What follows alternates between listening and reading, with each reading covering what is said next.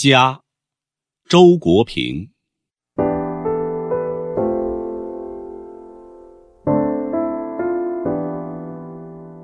如果把人生比作一种漂流，它确实是。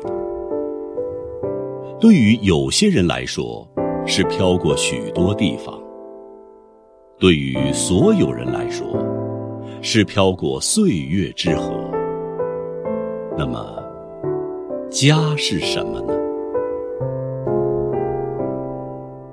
家是一只船。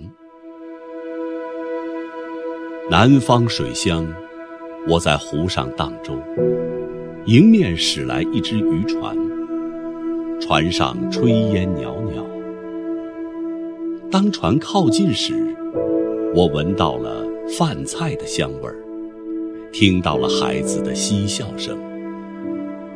这时，我恍然悟道：船就是渔民的家。以船为家，不是太动荡了吗？可是，我亲眼看到渔民们安之若素，举止泰然。而船虽小，食住器具一应俱全，也确实是个家。于是我转念想：对于我们，家又何尝不是一只船？这是一只小小的船，却要载我们穿过多么漫长的岁月呀！岁月不会倒流，前面永远是陌生的水域，但因为乘在这只熟悉的船上，我们竟不感到陌生。四周时而风平浪静，时而波涛汹涌。但只要这只船是牢固的，一切都化为美丽的风景。人是命运莫测，但有了一个好家，有了命运与共的好伴侣，莫测的命运，仿佛也不复可怕。我心中闪过一句诗：家是一只船。在漂流中，有了亲爱。望着湖面上缓缓而行的点点帆影，我暗暗祝祷：愿每张风帆下，都有一个温馨的家。家是温暖的港湾。正当我欣赏远处美丽的帆影时，耳畔响起一位哲人的讽喻：“朋友，走近了你就知道，即使在最美丽的帆船上，也有着太多琐屑的噪音。”这是尼采对女人的讥评，可不是吗？家太平凡了，再温馨的家。也难免有俗物琐事、闲言碎语，乃至小吵小闹。那么，让我们扬帆远航。然而，凡是经历过远洋航行的人都知道，一旦海平线上出现港口朦胧的影子，寂寞已久的心会跳得多么欢快。如果没有一片港湾在等待着拥抱我们，无边无际的大海，岂不令我们绝望？在人生的航行中，我们需要冒险，也需要休憩。家就是供我们休憩的温暖的港，在我们的灵魂。被大海神秘的涛声陶冶的过分严肃以后，家中琐屑的噪音，也许正是上天安排来放松我们精神的人间乐曲。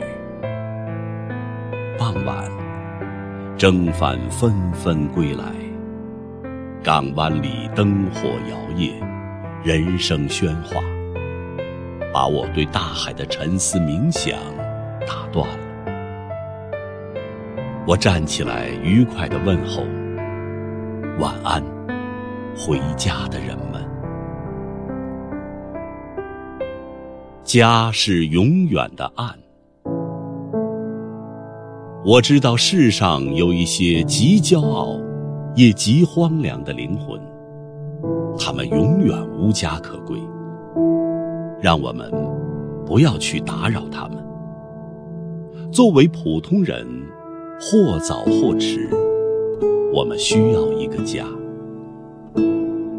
荷马史诗中的英雄奥德修斯，常年漂泊在外，历尽磨难和诱惑。正是回家的念头支撑着他，使他克服了一切磨难，抵御了种种诱惑。最后，当女神卡吕普索劝他永久留在他的小岛上时，他坚持道：“尊贵的女神，我深知我的老婆在你的光彩下只会黯然失色。”你长生不老，她却注定要死。可是，我仍然天天想家，想回到我的家。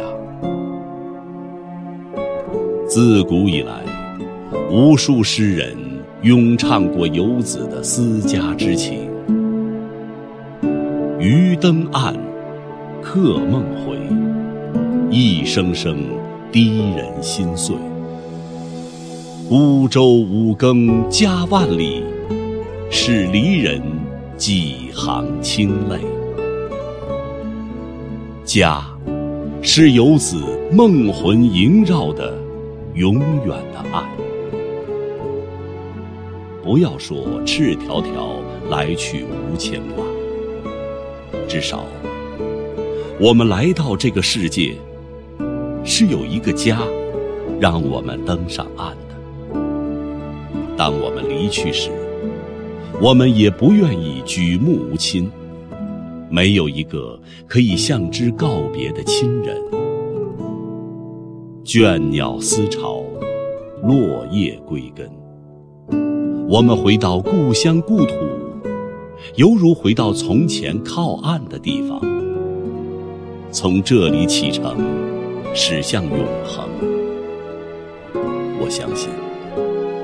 如果灵魂不死，我们在天堂仍将怀念留在尘世的这个家。